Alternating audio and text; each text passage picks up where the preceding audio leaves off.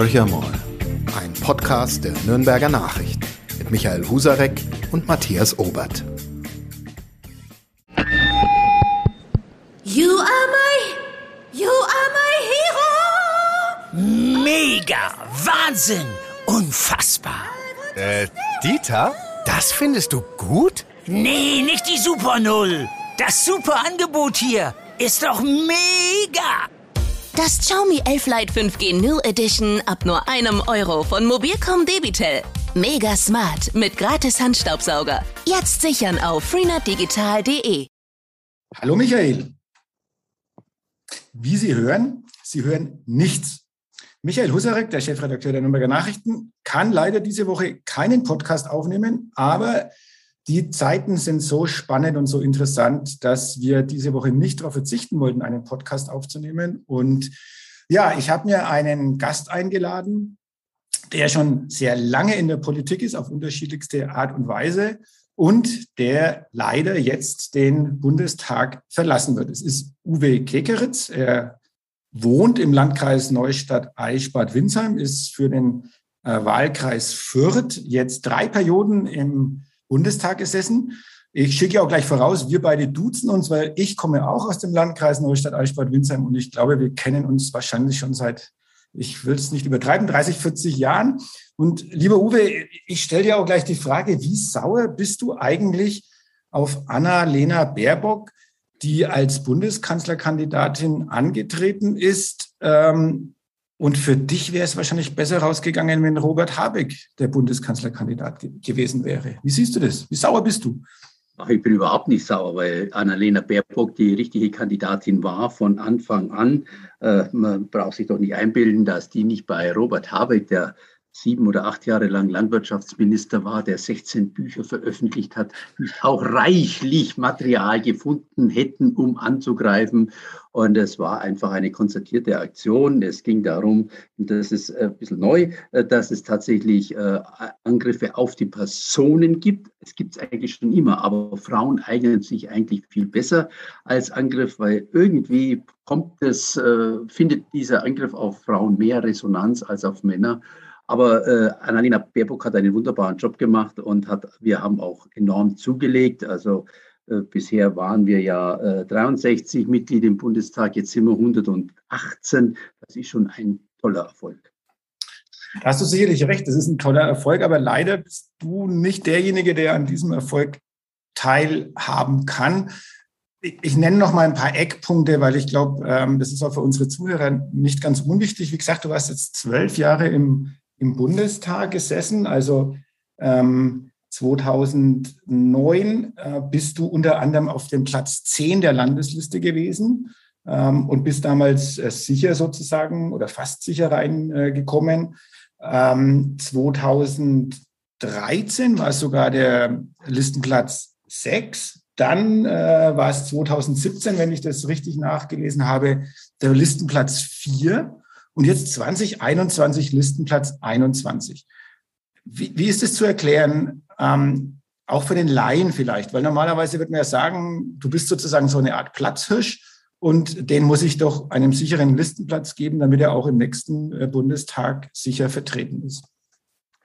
Ja, also ich bin auf Listenplatz 20 angetreten und äh, ich habe das auch ganz bewusst gemacht. Wir wollten auch demonstrieren, dass hier ganz viele Frauen und vor allen Dingen auch junge Leute eine reelle Chance haben. Und als wir die Liste aufgestellt haben, sind wir davon ausgegangen, dass wir bis zu 30 äh, Mitglieder bekommen werden. Ich habe mich da sehr sicher und äh, gefühlt und war mir aber auch damals äh, klar, falls es nicht mehr klappt, gehe ich in Rente.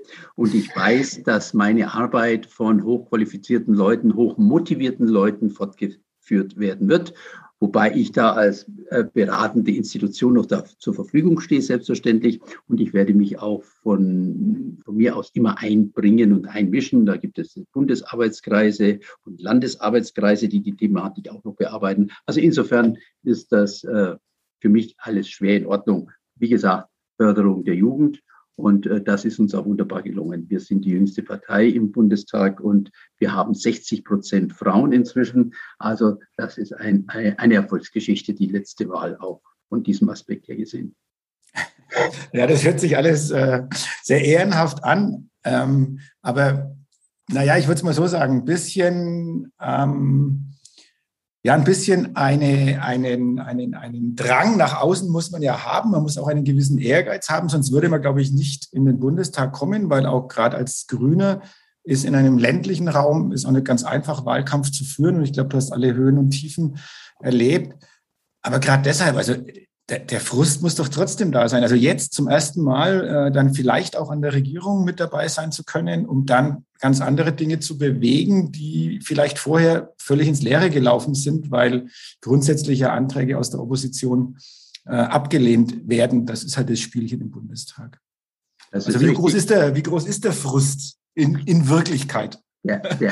Ich, äh, du hast natürlich recht. Ich bin angetreten, weil ich noch einmal in den Bundestag wollte und äh, ich äh, weiß auch, dass ich genügend Energie, Engagement und äh, habe und vor allen Dingen ist auch jede Menge äh, Wissen und Netzwerke, die den anderen nicht zur Verfügung stehen. Also insofern hätte ich schon noch mal ganz gern mitgespielt. Aber die Realitäten sind einfach so: Der kometenhafte Aufstieg der SPD, kein Mensch weiß, woher er kommt, ist ja nur in der Person äh, von Olaf Scholz begründet, der ja eigentlich nichts Politisches Großartiges gesagt hat außer dass man mehr Respekt haben sollte.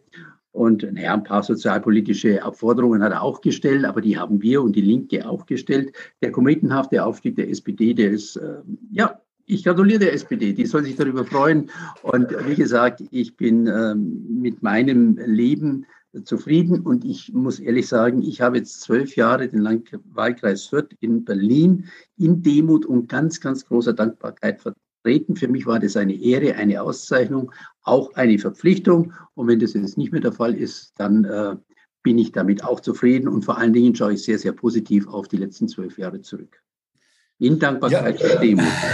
Dankbarkeit und Demut, auch große Worte. Ähm, ich würde noch ganz kurz auf dein Wahlergebnis ein bisschen eingehen, weil an sich äh, kannst du ja auch mit dem zufrieden sein, äh, in Anführungsstrichen, ähm, mit dem, was du erreicht hast. Also wenn man sich mal überlegt, dass du bei den Erststimmen in unserem Wahlkreis auf 13,8 äh, Prozent gekommen bist, 2000, ähm, ähm, ja, in, in dieser Wahl, ähm, dann ist das ja ein relativ gutes Ergebnis im Vergleich zu 9,7 Prozent, die du vor vier Jahren hattest. Also eine deutliche Steigerung. Und die Grünen insgesamt kann man natürlich sagen, okay, die Grünen haben auch im Bund sehr gut zugelegt aber jetzt 15,1 Prozent, also knapp über dem Bundesdurchschnitt. Das ist ja schon mal eine Ansage. Wie gesagt, bei uns ist zwar die Stadt Fürth mit dabei, aber wir sind schon ein sehr stark ländlich geprägter Land, äh, Wahlkreis, also mit Landkreis Fürth und dem Landkreis Neustadt Eichbad Windsheim. Also an sich für dich ein relativ gutes Ergebnis. Und jetzt bist du aber, so viel sei auch noch erwähnt, du bist jetzt nicht unbedingt in einem sehr publikumsträchtigen Segment unterwegs. Also du kümmerst dich sehr viel um Entwicklungspolitik, wirtschaftliche Zusammenarbeit. Das sind jetzt nicht gerade die Themen, wo man ähm, im Rampenlicht steht. Was, was glaubst du, was hast du richtig gemacht, ähm, dass du bei uns im Landkreis oder in deinem Wahlkreis äh, durchaus solche Anerkennung bekommen hast und nach wie vor hast? Also es war ja immer mein äh, Ziel und meine Aufgabe, das Thema Entwicklungspolitik mit unserem äh, Leben zu verbinden, mit unseren Verhältnissen zu verbinden. Und da ist ein ganz wichtiges Thema zum Beispiel auch die Landwirtschaft.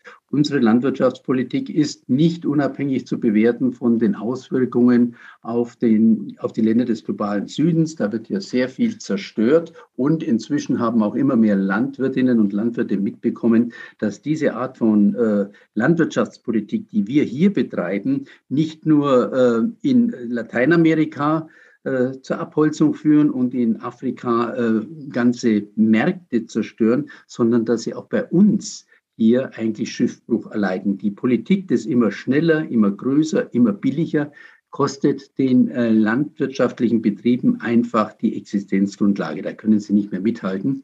Und ich glaube, das ist mir ganz gut gelungen, diese Verbindung herzustellen und äh, auch zu vermitteln, dass wir gemeinsame Ziele haben. Die Landwirtinnen und Landwirte hier in Bayern und in Mittelfranken oder auch in ganz Deutschland, Europa und aber auch die Landwirtschaftspolitik in Afrika, die äh, sollten zusammenarbeiten und nicht gegeneinander. Und dann wäre auch sehr viel mehr äh, rauszuholen für unsere Landwirtschaft hier. Dann haben wir die Handelsverträge, wir haben die Finanzpolitik, die ja global verheerend ist. Noch immer zahlen die großen äh, IT-Unternehmen keine Steuern und äh, sie vernichten Arbeitsplätze hier wie dort. Und äh, das ist auch etwas, was ich sehr stark aufgegriffen habe. TTIP, Handelsverträge, ich habe den Mercosur-Handelsvertrag aufgegriffen und natürlich habe ich mich auch um deutsche Verhältnisse oder bayerische Verhältnisse gekümmert. Ich habe sehr stark auch das Thema Pflege und Gesundheitsversorgung auf dem Land aufgegriffen. Da hatten wir auch Veranstaltungen mit hervorragenden Expertinnen und so weiter und so fort. Ich glaube, das ist mir ganz gut gelungen, hier zu zeigen, dass wir hier nicht in der in, auf einer Insel leben, sondern dass wir äh, international und weltweit eingebunden sind. Das ist sicherlich richtig. Jetzt hat äh, mein Kollege Michael Husarek in den letzten Podcasts immer ein bisschen so Journalisten spekulieren natürlich auch ganz gerne ein bisschen rum und der hat so unter anderem die, die Frage aufgeworfen, auch gegenüber äh, der Katja Hessel oder gegenüber Arif äh, Taschstellen von der SPD, Katja Hessel von der FDP.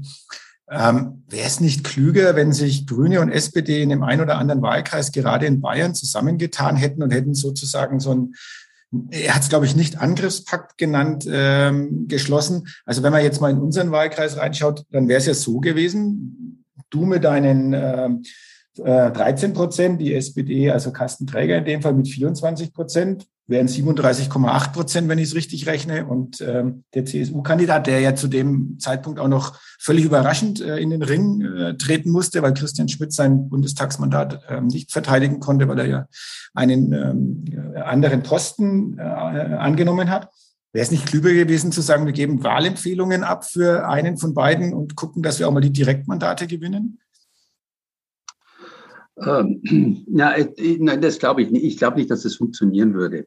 Ja, also ich wüsste nicht, warum Carsten Träger sagen sollte, naja, jetzt gebe ich einfach mal meine Stimme in den Kegeritz und ich wüsste auch nicht, warum Kegeritz sagen sollte, äh, mach für äh, die SPD, für den SPD-Kandidaten Werbung. Nee, ich glaube, da würden wir an Glaubwürdigkeit verlieren, denn zwischen SPD und Grünen sind doch auch ganz deutliche Unterschiede gewesen. Jetzt merkt man plötzlich bei den Koalitionsverhandlungen oder sagen wir mal Sondierungsgesprächen, dass der Unterschied gar nicht so groß ist. Aber in den letzten äh, acht Jahren konkreter Politik hat sich schon herausgestellt, dass wir weitgehend an, oder ja, in vielen Bereichen doch andere Zielvorstellungen hatten als die SPD. Die ist jetzt wieder etwas geläutert und kommt, ist sehr viel näher an den Grünen rangekommen. Das ist richtig. Aber vor der Wahl das zu signalisieren, dass wir eigentlich äh, mit der SPD genauso, dass die fast die gleiche Politik macht wie wir.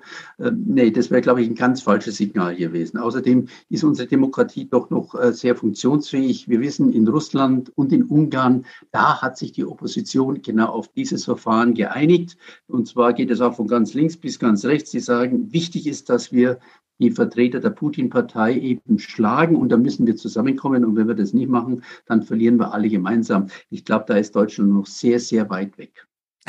Das wollen wir auf jeden Fall mal hoffen. Da bin ich aber auch sehr sicher, dass dem dass, äh, das der Fall ist. Ja. Ähm, ja, lass uns mal so ein bisschen äh, dann in Richtung CSU trotzdem gucken. Also wir können über die SPD auch ein bisschen reden. War das, war das ein Problem für die Grünen in dem letzten Wahlkampf, dass die SPD auf einmal so sich so, naja, so als halb ökologische Partei präsentiert hat und gleichzeitig auch diese soziale Karte gespielt hat. Du hast sicherlich recht, dass es ein sehr inhaltsloser Wahlkampf war. Ähm, war, glaube ich, auch in den Triellen, wenn man sich die angeschaut hat, äh, war es auch für Annalena Baerbock manchmal schwierig, inhaltlich ähm, sozusagen zu punkten oder überhaupt mal äh, Eckpunkte zu setzen. Aber die SPD hat es ich sage das jetzt mal so, glaube ich, relativ geschickt gemacht. Sie hat äh, im Prinzip äh, so ungefähr die Rolle gespielt, wir sind die moderaten Grünen. Ähm, gibt vielleicht noch viele oder noch genügend Bürgerinnen und Bürger, die ein bisschen Angst haben vor der Radikalität der Grünen. Und auf der anderen Seite haben sie ihre soziale Ader wiederentdeckt und diese Karte auch ganz gut gespielt. Ist das für dich mit der Grund, warum es bei den Grünen dann im Wahlkampf äh, oder in, der, in dem Ergebnis nicht so gut gelaufen ist, wie es eigentlich die Prognosen im Frühjahr dieses Jahres hergegeben hätten? Also äh, mal, äh, jetzt muss ich mal die SPD verteidigen. Also was die Sozialpolitik anging, äh, haben sie eigentlich schon immer recht gute Positionen vertreten. Allerdings haben die mit Hubertus Heil haben die einen sehr fähigen Minister gewonnen gehabt, der auch zu seinen Positionen stand. Aber in der Koalition haben sie eben entsprechend des Koalitionsvertrags nichts durchgebracht oder wenig durchgebracht. Beziehungsweise das, was sie durchgebracht haben, hat dann die CDU, CSU für sich reklamiert und es ist denen zugute gekommen. Wenn du vom Inhalt inhaltslosen Wahlkampf sprichst und gerade die, äh, die Triels ansprichst, dann muss ich schon sagen, es sind ja die Journalisten, die die Fragen stellen. Und äh, wer hat die Journalisten daran gehindert, inhaltliche Fragen zu stellen? Ja, also das ist eine Kritik, die die Journalisten sich selber anstecken müssen, wenn sie schon solche Treffen haben und hinterher kommt raus, es ist inhaltsloser Wahlkampf. Ja, dann frage ich mich schon, welche Fragequalitäten haben denn die, ähm, die, die Journalistinnen und Journalisten? Und, wir von den Nürnberger Nachrichten wurden nicht gefragt, ob wir das Triell moderieren sollen. Ja, das wäre dann sicherlich anders verlaufen. Ja, das kann ich mir sogar gut vorstellen. Ja, also auf dieser ganz großen politischen Bühne ist zurzeit ein Stil einge eingeschlichen, den ich also überhaupt nicht leiden kann und für unsäglich halte. Aber du hast jetzt auch noch, noch gefragt, ob die SPD die Moderatorin Grünen waren. Ja, äh, vielleicht haben wir da tatsächlich einen Fehler gemacht wenn wir uns anschauen, warum die SPD gewählt worden ist, das ist zum einen der Olaf Scholz und zum anderen hat die SPD gerade in der größten Wählergruppe, nämlich in der Gruppe von 55 bis aufwärts, die meisten Stimmen geholt. Bei den Jugendlichen, bei den jungen Leuten eher ein bisschen zu verloren. Aber gerade bei der Altersgruppe über 60, die ja 38 Prozent der Wählerschaft ausmachen, haben sie ganz massiv gewonnen. Also ich glaube, dass ähm, da die äh, Person Olaf Scholz gerade für die ältere und also ich bin jetzt 68, ich zähle mich nicht zu der Älteren, ne? komisch. Also aber für diese Altersgruppe, für diese Altersgruppe einfach auch mehr Identifikationsmöglichkeiten bot und dass das eben der ähm, große, einer der Hauptgründe ist, warum die SPD und Scholz so gepunktet hat. Und wir haben eben, ja, wir sind mehr auf Themen eingegangen und haben gesagt, also wir brauchen dieses und jenes und so weiter und haben vielleicht ein bisschen zu sehr vergessen, dass es mit Personen auch zusammenhängt. Dass jetzt die Grünen bei den ähm, Jungwählern sehr stark sind, das ist jetzt überhaupt nichts Neues, aber überraschend ist, dass die FDP ähm, bei den Jungwählern mit die stärkste Partei ist vom, äh, vom Zulauf her und von den Stimmen her. Hast du dafür eine Art von Erklärung?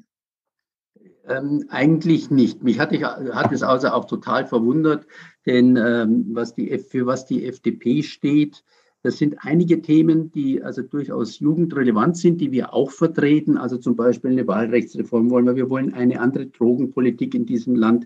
Die Freiheitsrechte werden von uns wie von den äh, von der FDP sehr hoch gehalten. Aber was so die wirtschaftspolitische Konzeption angeht, das sind dann doch gigantische Unterschiede. Und ich hätte eigentlich gedacht, dass die Jugend hier nicht so leicht äh, sich mit diesem Thema identifiziert. Der Markt regelt alles, der Markt regelt gar nichts. Und das ist offensichtlich eine Botschaft, die heutzutage nicht mehr bei allen Jugendlichen ankommt. Und darin sehe ich auch eine ganz, ganz große Gefahr, dass diese Ideologie, der Markt regelt das Problem, ja, dass die wieder ein bisschen Oberhand gewinnt. Und das wird auch Aufgabe der jetzigen Regierung sein, genau dagegen zu steuern. Ja, wir brauchen eine soziale Marktwirtschaft, das heißt eine Marktwirtschaft, die Regeln hat und an die sich vor allen Dingen auch äh, Konzerne und Unternehmen halten müssen, nicht nur Arbeitnehmer. Also da werden wir auf jeden Fall noch mal ein bisschen drüber reden können und müssen auch drüber reden. Ich würde aber gerne auch die Parteien schnell noch ein bisschen abhandeln. Jetzt äh, gehen wir, machen wir noch einen Sprung mal äh, zu dem großen Verlierer der Wahl, CDU, CSU. Und ich würde ganz gerne über die CSU mit dir noch sprechen, weil in Bayern zumindest hättet ihr ja jetzt äh, als Grüne schon fast einen natürlichen Verbündeten. Äh, Markus Söder umarmt Bäume. Äh, 600 Millionen äh, habe ich äh, gestern oder vorgestern gelesen für die Streuobstbestände. Ähm, er hat ja wirklich lange Zeit sehr stark kokettiert damit, dass er sich eine Koalition mit den Grünen vorstellen kann. Ähm, Jamaika jetzt mal auf Bundesebene äh, für ihn sowieso äh, irgendwie mehr oder weniger eine klare Option. Ist Markus Söder der neue Grüne in Bayern? Nein, ich glaube, Markus Söder war noch nie ein, ein Grüner. Und wenn der Bäume umarmt aus Public Relation Gründen, dann soll er das tun. Also es ist, glaube ich, dass genau dieses Umarmen der, der Bäume hat ihm eher mehr geschadet, als ihm das genützt hat, weil also, äh, auf solche Gags kann, er, kann man eigentlich verzichten. Wir wissen ja, äh, wie seine Politik im Bereich Energie also wer die Natur schützen will, wer eine erneuerbare Energie braucht, wer Klima schützen will, der muss auf erneuerbare Energien setzen. Und da kann ich nicht weiter die 10H-Regelung machen. Und da kann ich auch nicht äh, weiter eine Verkehrspolitik betreiben, die einfach zerstörerisch ist. Und mit Söder, äh, mit, äh, mit, mit Scheurer hat er eben einen Verkehrsminister zu verantworten, der äh, bis 14 Tage vor der Wahl nicht mitbekommen hat, was eigentlich Sache ist. Die haben dann während der Wahl umge geholt und haben gehofft, dass sie da noch viele Stimmen kriegen, aber das hat ihnen auch nichts genützt. Also es hat mich eh gewundert, dass Söder nicht sofort zurückgetreten ist. Es ist für mich unbegreiflich, dass ein Ministerpräsident, ein Parteivorsitzender, der eine Schlappe einfährt, wie ein Herr Söder, dass der nicht sagt, Entschuldigung, das war ein Fehler von mir. Ich ziehe die Konsequenzen, indem ich hier zurücktrete. Also alle anderen Ministerpräsidentinnen und Ministerpräsidenten und auch Vorsitzende wären zurückgetreten. Ein Söder braucht es offensichtlich nicht, weil die CSU derart kopflos und hilflos äh, politisch in den äh, Wäldern Bayern spazieren geht, sodass sie nicht wissen, was sie als Alternative anbieten können. Also man merkt, du bist noch mittendrin. ähm, also kopflos, hilflos. Ich glaube, ähm, klarer kann man es nicht zum Ausdruck bringen, was du äh, oder was auch die, ein Teil der Grünen zumindest von den Annäherungsversuchen von, von Söder hält. Aber gehen wir mal, genau, das sind so ein bisschen auch die, die Bereiche, die ja dich auch mit beschäftigt haben. Erneuerbare Energien ähm, und äh, ja, auch, sage ich mal, die, die Mobilität äh, im ländlichen Raum. Ich habe mein Sondierungspapier reingeschaut, du vielleicht auch, respektive äh, hast du, haben wir sicherlich beide die Meldungen alle verfolgt. Jetzt wird ja explizit darauf hingewiesen, dass äh, das Leben ähm, im, öffentlichen, äh, im ländlichen Raum deutlich verbessert werden soll. Digitalisierung sind, das ist das eine Thema, aber auch bessere Verkehrsanbindung. Wir beide leben in einem Landkreis, wo wir das ja jeden Tag vor der Haustür sozusagen erleben. Du, du noch schlimmer als ich, sage ich mal. Du kommst aus, äh, wohnst in Kustenlohe. Ich, ich weiß nicht, wahrscheinlich fährt zweimal am Tag der Bus. In Bad nicht. Gar nicht, genau. Also Schülerbus. noch schlimmer. Ja, Schülerbus, okay. In Bad Windsheim gibt es zumindest noch eine Bahnstrecke, ähm, die du ja auch ähm, immer wieder benutzt. Da sind wir uns öfters begegnet. Aber das nur am Rande. Es hört sich natürlich toll an in dem Sondierungspapier. Äh, für mich sind das für jemanden, der hier auf dem Lande lebt, sind das halt Schlagworte. Wie kannst du denn aus deiner Sicht tatsächlich Mobilität und Digitalisierung auf dem Lande so voranbringen, dass es äh, von den Menschen auch angenommen wird äh, und dass es auch wirklich von einen, einen Nutzen bringt und zielführend ist? Ja, also das Thema Mobilität auf dem Land ist definitiv ein schwieriges. Ich habe ein Auto und ich werde auch vermutlich äh, mein Auto bis zu meinem Lebensende, also solange ich eben fahren kann, fahren werden, weil eben die Mobilitätswende nicht dafür äh, sorgen wird, dass ich in Kustenlohr irgendwie vernünftig angebunden sein werde. Das muss man sagen. Aber es gibt ja durchaus größere Gemeinden und da ist man eben schon auch dabei, neue Konzepte zu entwickeln. Da gibt es also diese, äh, gerade unser Landkreis Neustadt-Eisch hat ja ein neues Konzept aufgelegt mit äh, irgendwie, oh, frag mich nicht, wie das funktioniert. Auf jeden Fall gibt es Konzepte und wenn man äh, äh Ruftaxis oder Carsharing oder ach was weiß ich, Mitfahrzentralen, also die Mitfahrzentralen haben ja noch nie so richtig funktioniert, aber Carsharing könnte ich mir vorstellen oder auch Ruftaxis, dass das äh, durchaus zur Verbesserung beitragen könnte. Natürlich auch eine höhere Taktfrequenz für Züge. Jetzt fährt nach Winsheim jede Stunde einer. Ich weiß nicht, ob der das abends auch noch macht. Um 10 Uhr fällt da mal einer aus. Wenn ich also um äh, halb zehn nach Hause will, muss ich entweder in Neustadt, äh, ja, dann muss ich in Neustadt eineinhalb Stunden warten, bis der nächste fährt. Also das, das sind Zumutungen, die, die einfach nicht erträglich sind. Aber dann zum Thema Digitalisierung. Ich glaube, es hat sich schon etwas getan. Wenn wir tatsächlich den Klimawandel brauchen, brauchen wir ganz andere Strukturen. Und die Digitalisierung, die uns ja Angela Merkel 16 Jahre lang versprochen hat und äh, Söder davor Seehofer äh, 20 Jahre lang versprochen hat und eigentlich ganz wenig davon umgesetzt hat, die muss jetzt tatsächlich kommen, die Digitalisierung, weil wir einfach auch auf dem Land äh, diese moderne Technik brauchen, um einfach auch wirtschaftlich äh, mithalten zu können. Das ist eine Erkenntnis. Die Anstrengungen diesbezüglich laufen wir jetzt auch schon. Und es wird die Aufgabe der neuen Regierung in Berlin sein, das voranzutreiben. Wir wissen, in Bayern ist die CSU in München hauptsächlich dafür verantwortlich. Aber ähm, die nächsten Landtagswahlen sind in ein, zwei, zweieinhalb Jahren. Ich kann mir gut vorstellen, dass Söder jetzt äh, Muffensausen hat. Denn wenn äh, er bei der nächsten Landtagswahl wieder solche Verluste einfährt wie bei dieser, dann muss er seinen Platz räumen. Ja, das ist einfach so. Das wird auch die, äh, werden auch die Mitglieder der CSU nicht mehr zukünftig äh, mitmachen.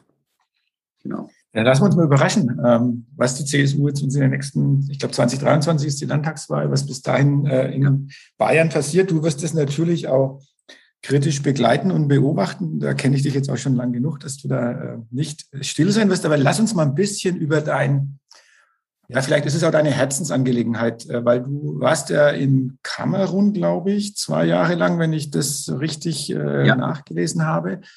Also in frühen Jahren kann man jetzt schon sagen, du hast es selber gesagt, du bist 68, also du hast äh, durchaus äh, ein bewegtes äh, Arbeitsleben auch schon hinter dir. Und die afrikanischen Länder haben dich ja nie losgelassen. Du zeigst da auch großen Einsatz. Jetzt hatten wir bislang zumindest einen ähm, Entwicklungsminister oder Minister für wirtschaftliche Zusammenarbeit und Entwicklung, wie es offiziell heißt, Gerd Müller von der CSU. Wenn man sich den immer wieder mal in Talkshows oder sonst wo auch angehört hat, äh, müsste man ja sagen, mit dem musst du ja sehr zufrieden sein eigentlich. Der vertritt auch Linien, die ganz in deinem Sinne sind.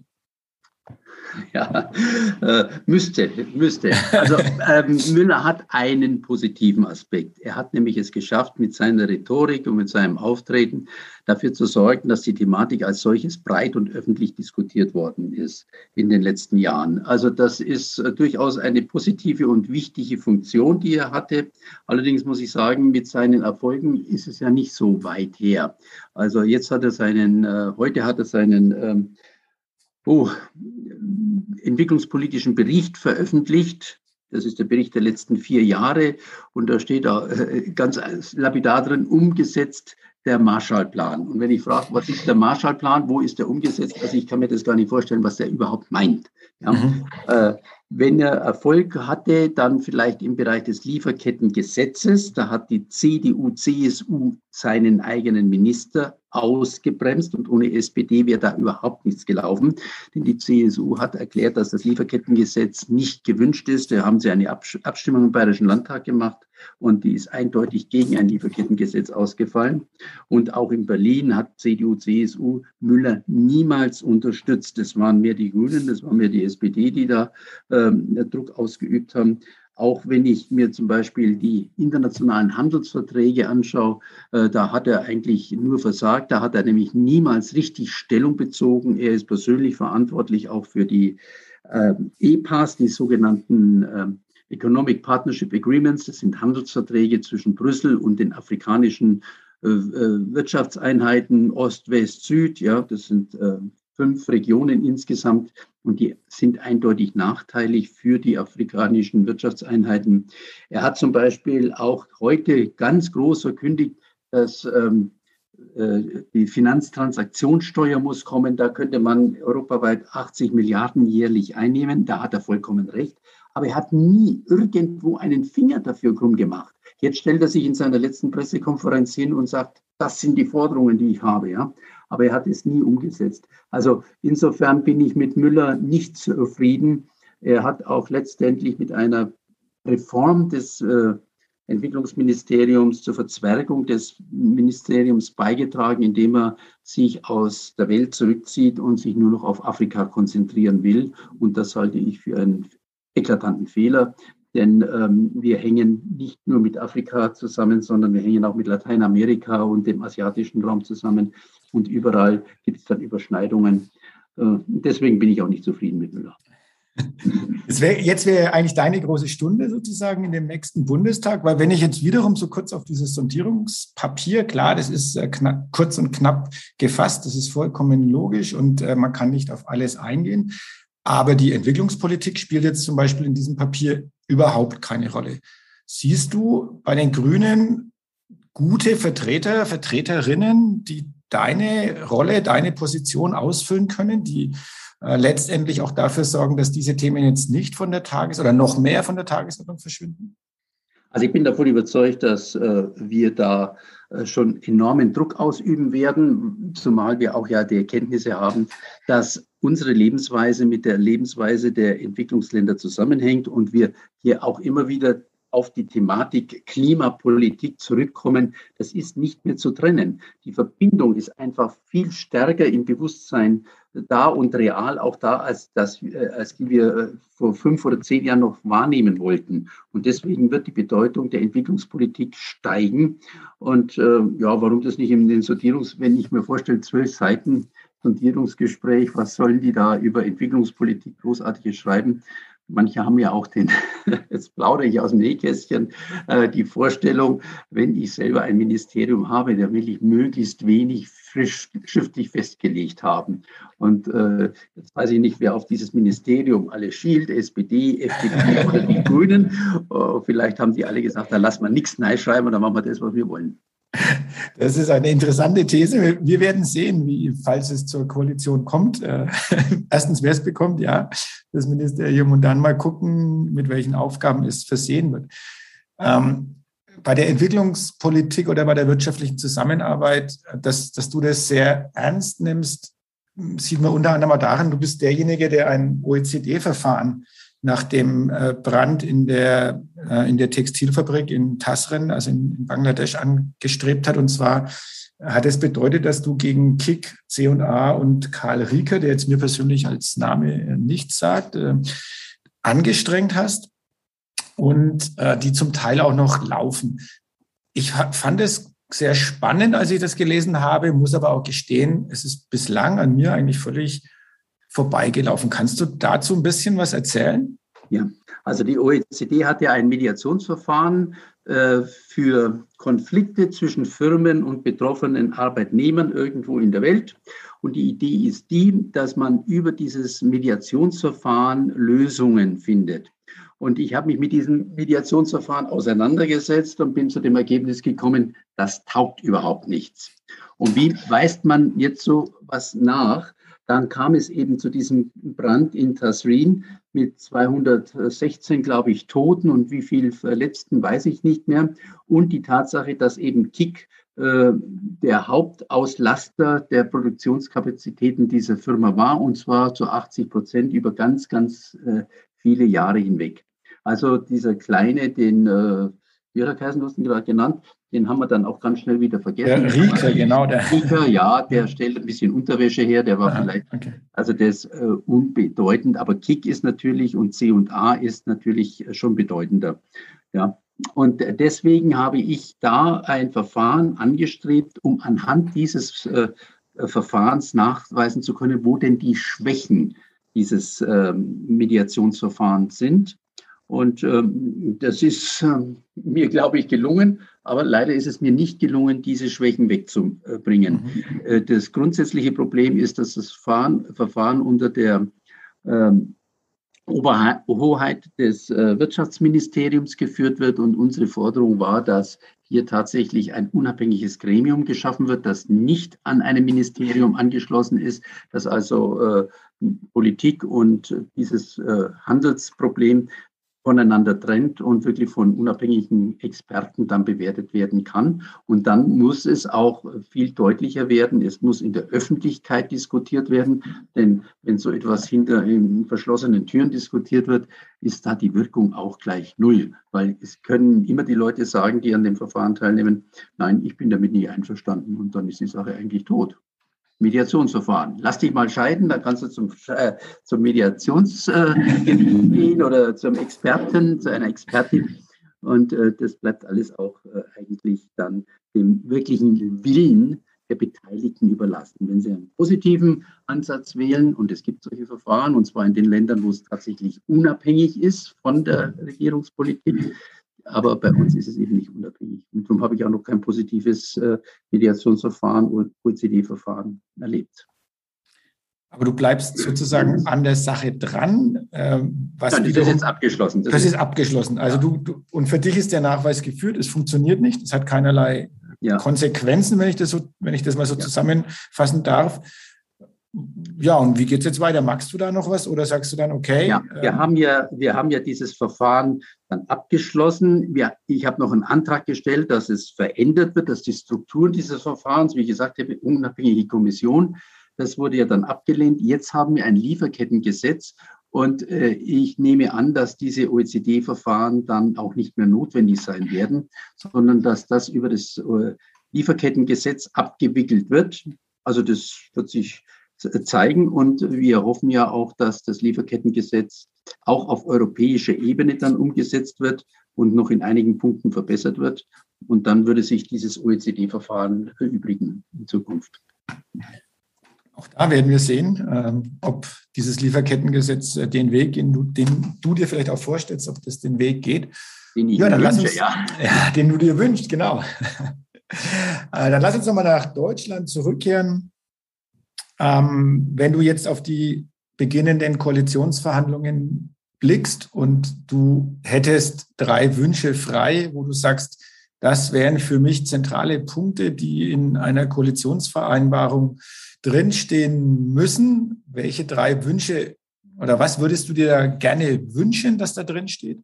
Und was hältst du, die Frage schiebe ich schon noch hinterher, was hältst du für realistisch, weil die Spannbreite oder die Differenzen zwischen Grünen und äh, FDP treten ja ähm, immer deutlicher auch zutage. Ja, drei Wünsche, das ist schön. also ich glaube, das ist, der Pod, das ist der Podcast, wo man sich noch was wünschen darf. Das ist wunderbar. gut, also ich, sagen wir mal, ich träume. Äh, gut, ich wünsche mir das wirklich. Es sind ja auch äh, Aussagen von SPD, FDP und den Grünen gemacht worden. Sogar CDU, CSU haben gesagt, sie wollen an diesem 1,5 Grad Ziel arbeiten. Das heißt also, dass unsere Politik tatsächlich sich an der Pariser Erklärung ausrichtet. Das ist der erste Wunsch. Der zweite Wunsch ist, äh, dieses äh, neben dem 1,5 Grad erleben wir ja eine Welt, die in desolaten Zuständen ist. Das ist Armut, das ist Hunger, das ist Krankheitsentwicklung, Meeresverschmutzung, Biodiversitätsverluste in katastrophaler Ausdehnung und so weiter und so fort. Und äh, das sind die sogenannten Nachhaltigkeitsziele, die SDGs, Sustainable Development Goals, die äh, auch 2015 in New York verabschiedet worden sind, und zwar im, im, im äh, September. Und da hoffe ich auch, das sind 17 Ziele, die da genannt wird, dass das auch zur Leitplanke für deutsche Politik wird. Und äh, das äh, Dritte ist, dass das Thema, was auch in, im SDG 10 genannt wird, nämlich den ähm, Abbau der Ungleichheit, der ja innerhalb der Länder, aber auch zwischen den Ländern besteht, dass dieser äh, Abbau der Ungleichheit vorangetrieben wird und damit auch tatsächlich eine äh, frauenpolitische Wende in der Politik stattfindet, denn Frauen sind von Ungleichheit noch stärker betroffen als Männer. Und deswegen wünsche ich mir, dass dieses Thema ganz stark aufgegriffen wird. Das sind drei Wünsche. Ich könnte noch mehr formulieren. da bin ich mir sicher. Ähm, aber gut, ähm, ist, glaube ich, auch ganz äh, auf der Linie sozusagen das, was dich jetzt über viele Jahre, Jahrzehnte beschäftigt hat. Mal die direkte Frage, hättest du Lust, äh, im Ausland, also in einem anderen äh, Afrika, Asien, irgendwo dort jetzt tätig zu werden, weil das Know-how ist da. Du bist auch mit dem Treiben der internationalen Organisationen, äh, bist du durchaus im Bilde, was da alles läuft. Wäre das für jemanden, der sozusagen in dem sogenannten Unruhestand äh, sich jetzt äh, befindet, ist das ein Thema für dich? Also ich glaube, dass äh, dass ich mich sehr wohl auch in Afrika oder in solchen Ländern einbringen könnte, durchaus. Aber äh, ich habe in meiner Jugend eben schon auch äh, viel im Ausland gelebt. Ich war in Großbritannien für ein Jahr, ich war zwei Jahre in Afrika und äh, ich glaube, ich wollte nicht mehr hier weg. Also äh, so zeitweise schon, vielleicht ein Vierteljahr, ein halbes Jahr oder dann auch immer wieder mal. Also reisefreudig bin ich nach wie vor. Aber ähm, dort leben auf Dauer langfristig wollte ich eigentlich nicht mehr. Nein. Dann freuen wir uns hier im Landkreis darauf, dass du uns hier erhalten bleibst. Äh, deine Tochter lebt äh, nicht hier, also ähm, das heißt, du wirst immer wieder auf Reisen sein, um auch deine Kinder zu Niederbayern, soweit ist das. Das, das geht noch. Also es ist nicht, naja gut, das ist auch schon für uns ist das natürlich, äh, für die Mittelfranken ist das Feind, Feindesland sozusagen. Nein, alles gut. Ähm, da freuen wir uns darauf, dass du bei uns im, im Landkreis weiterhin äh, deine Stimme vermutlich auch erheben bist. Äh, ich glaube, äh, das äh, alles andere wäre überraschend. Aber jetzt gehen wir nochmal nach Mittelfranken und jetzt kommt wahrscheinlich die schwierigste Frage für dich, äh, für den ganzen, äh, in, innerhalb dieses ganzen Podcasts, nämlich es gibt einen Fußballverein, den ersten FC Nürnberg, ähm, mit dem der Chefredakteur der NN und ich leiden und leben.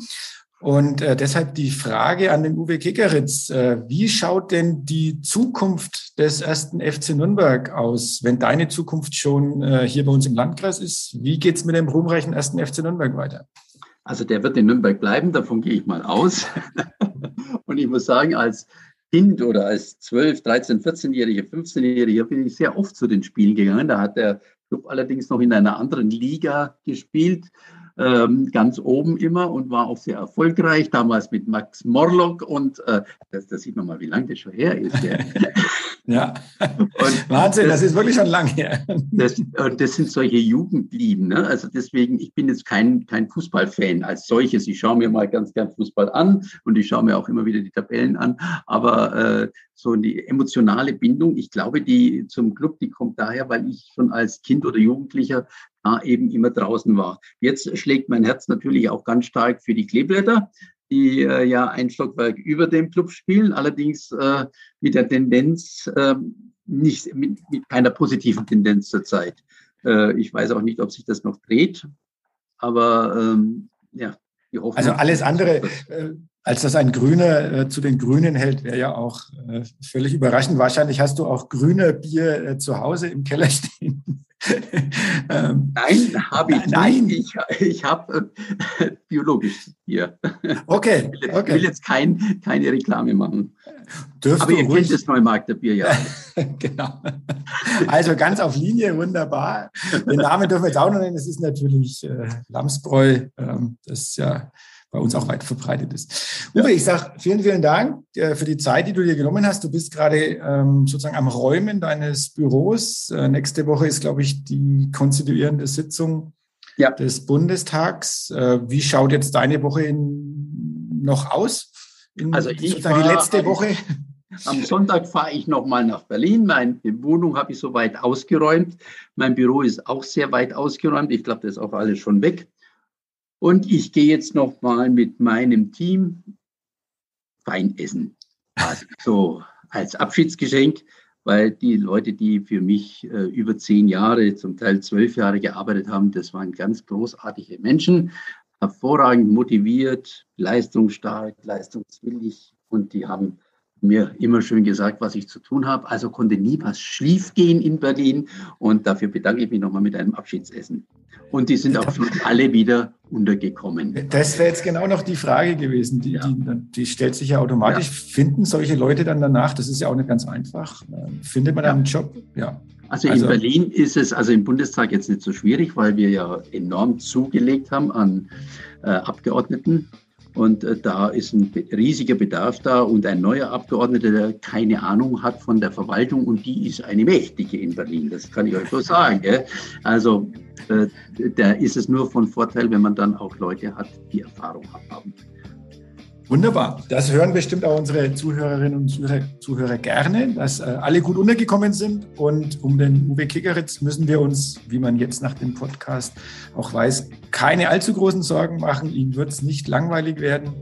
Und äh, wir werden sicherlich auch irgendwann in der Zukunft die Gelegenheit haben, äh, über das ein oder andere Thema äh, mit dir zu reden und auch deine kritische Stimme zu hören. Vielen Dank dafür. Matthias, danke dir. Tschüss. Und wir sehen uns. Tschüss dann. Tschüss. Mehr bei uns im Netz auf nordbayern.de.